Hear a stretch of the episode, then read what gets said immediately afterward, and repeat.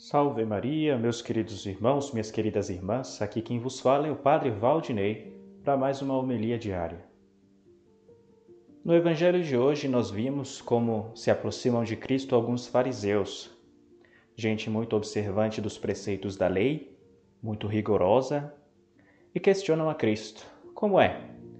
Por que é que os discípulos de João Batista jejuam enquanto os teus discípulos comem e bebem?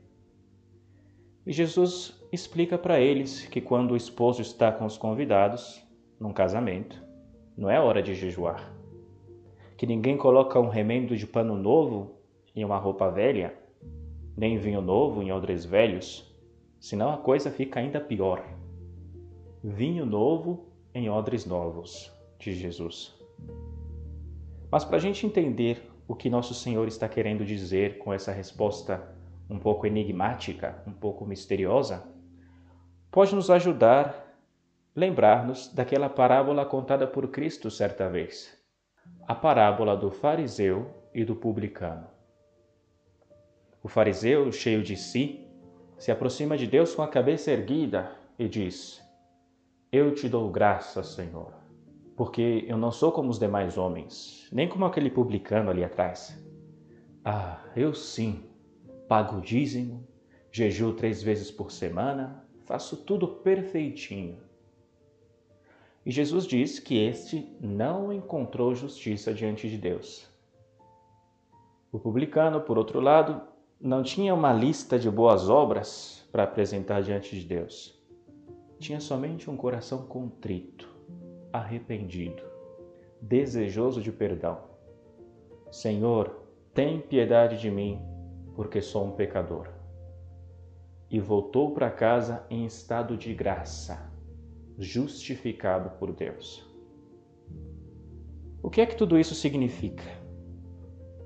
Esse fariseu da parábola, assim como aqueles homens que perguntaram a Jesus por que é que os discípulos não jejuavam, o problema deles é que eles tinham uma ideia equivocada a respeito da santidade. Eles pensavam que um santo é simplesmente uma pessoa que cumpre certos preceitos, que observa certas práticas externas.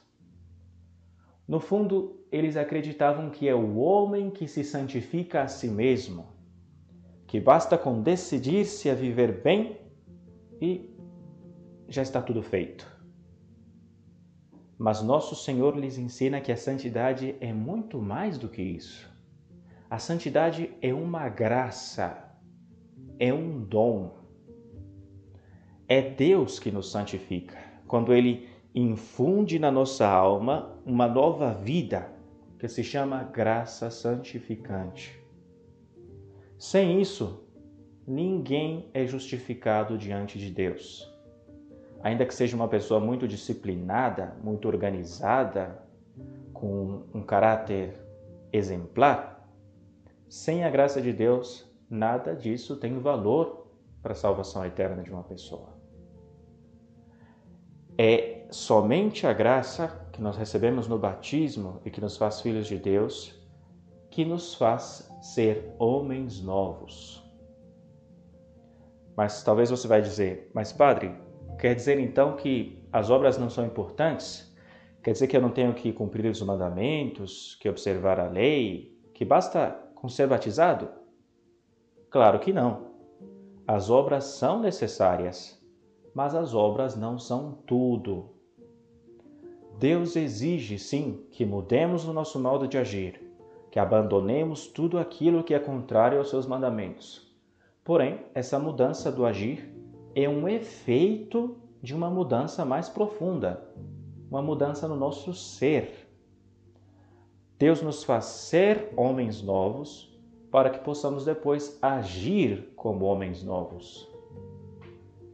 É essa graça que nós recebemos no batismo, que fortalecemos com os outros sacramentos, com a comunhão, com a confissão, é essa graça que se vai intensificando cada vez mais e dando-nos a força de observar verdadeiramente os mandamentos de Deus. E a pessoa experimenta como é sempre Deus que realiza nela o bem, as boas obras. É Deus que a faz forte. E por isso essa pessoa não se orgulha, não se ensoberbece do bem que faz. Pelo contrário, quando uma cristã ou um cristão não entende essa centralidade absoluta da graça de Deus, ele começa a pensar que é ele mesmo o autor principal da sua própria santidade. Se crê melhor que os outros, e uma palavra se converte em um fariseu. Peçamos então, irmãos e irmãs, à Virgem Maria, que ela abra nossa inteligência para entender que tudo é graça e que nós temos simplesmente que ser fiéis a essa graça para que Deus produza em nós a verdadeira santidade cristã. Que Deus abençoe você, em nome do Pai, do Filho e do Espírito Santo. Amém.